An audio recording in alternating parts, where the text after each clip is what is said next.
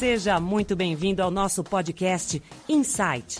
Neste canal refletiremos sobre diversos assuntos, como conflito de carreira, liderança, finanças pessoais, orçamento familiar, coaching, orientação vocacional para futuros universitários, educação de filhos, casamento, religião, psicologia, filosofia e muitos outros temas interessantes. Fique conosco que hoje vai ter descoberta, ou melhor, insight.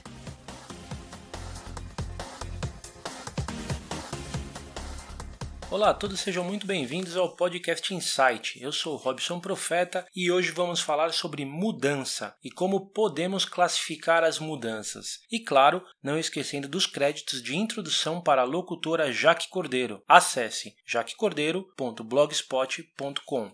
Espero que esse bate-papo seja útil e lhe traga novas descobertas. Aliás, insight.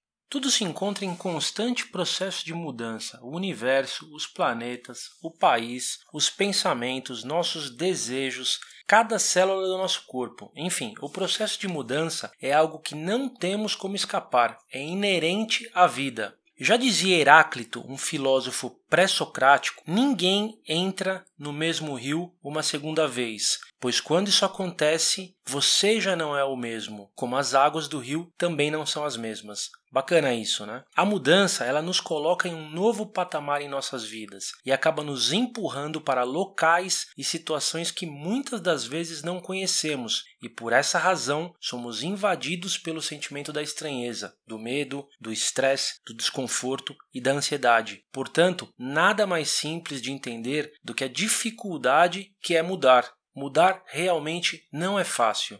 A mudança, ela sempre nasce de um fato gerador, um gatilho, que quando acionado, esse gatilho dispara a possibilidade ou o interesse ou mesmo a necessidade da mudança. Existem algumas formas distintas de mudança. Na verdade, elas são três, mas vamos incluir mais uma e essa primeira não é uma mudança. Vamos lá. A primeira a gente classifica como a mudança impossível. Este exemplo se enquadra na vontade de mudar algo que não pode ser mudado e, portanto, precisa ser aceito. Vou dar um exemplo. Você tem baixa estatura e gostaria de ser alto, ou mesmo ao contrário, Determinadas mudanças são impossíveis, por isso não devemos sofrer querendo mudar algo que não podemos mudar, e sim aceitar e seguir em frente. Passamos agora para o primeiro tipo de mudança, aquela que a gente chama de mudança involuntária. A mudança involuntária é aquela que acontece em função de uma ou mais variáveis que nós não controlamos, como por exemplo o falecimento de um ente querido, a demissão do emprego, o término de uma relação amorosa de forma unilateral, etc. Essas situações nos colocam obrigatoriamente no processo de mudança e temos que encarar o fato, passar por ele, tirar proveito e nos tornarmos melhores melhores. E afinal de contas, esses desafios, na maioria das vezes, é o que nos lapida. Já o segundo exemplo de mudança é a mudança voluntária consciente. É aquela que ocorre em função de decisões tomadas que, teoricamente, sabemos a razão pela qual queremos mudar.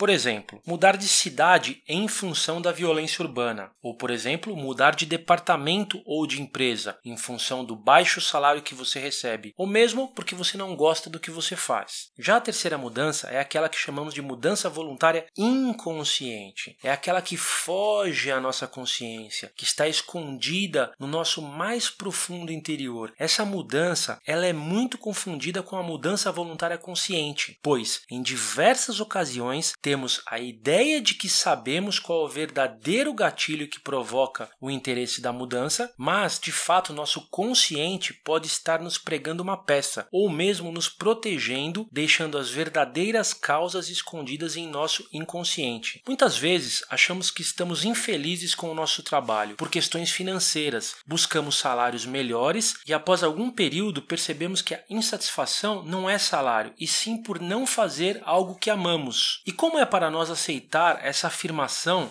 após anos e anos de trabalho naquela área ou empresa. Não é fácil. Você acredita que você não está feliz em função do seu baixo salário e você resolve mudar. Você muda, consegue ter um salário melhor, entretanto a infelicidade permanece. E por que isso acontece? Como você vai aceitar que você viveu 5, 10, 15 ou 20 anos em uma área, em um departamento, e após todo esse período decide começar de novo? Não é fácil. Então, inconscientemente, nós atribuímos o peso dessa insatisfação, por exemplo, ao salário. Conhecer o tipo de mudança pode nos auxiliar no processo de crescimento. Mudar é difícil, mas é preciso. É evoluir e empurrar não só nós, mas a humanidade adiante. Um abraço e até o próximo episódio.